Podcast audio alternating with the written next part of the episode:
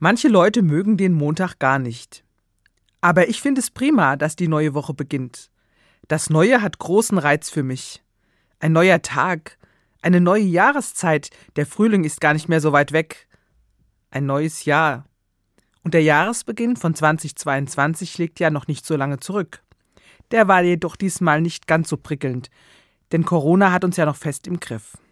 Wenn ich an die lange Geschichte der Menschheit denke, es gab immer ein Auf und Ab. Krankheiten, Epidemien, Kriege haben sich abgewechselt mit Zeiten des Wohlstands und des Wohlbefindens, der Blüte.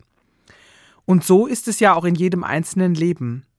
Was kann uns helfen, aus den Tiefs, die wir alle erleben, wieder herauszukommen?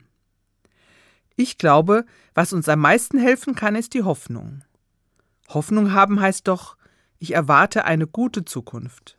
Ohne Hoffnung könnten wir Menschen nicht leben dass es besser wird, dass Schweres und Böses verschwindet, dass es am Ende gut ausgeht.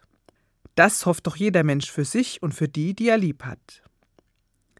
Hoffnung gehört zu den sogenannten göttlichen Tugenden. Glaube, Hoffnung und Liebe, so nennt sie der heilige Paulus. Glaube, das ist ein tiefes Vertrauen.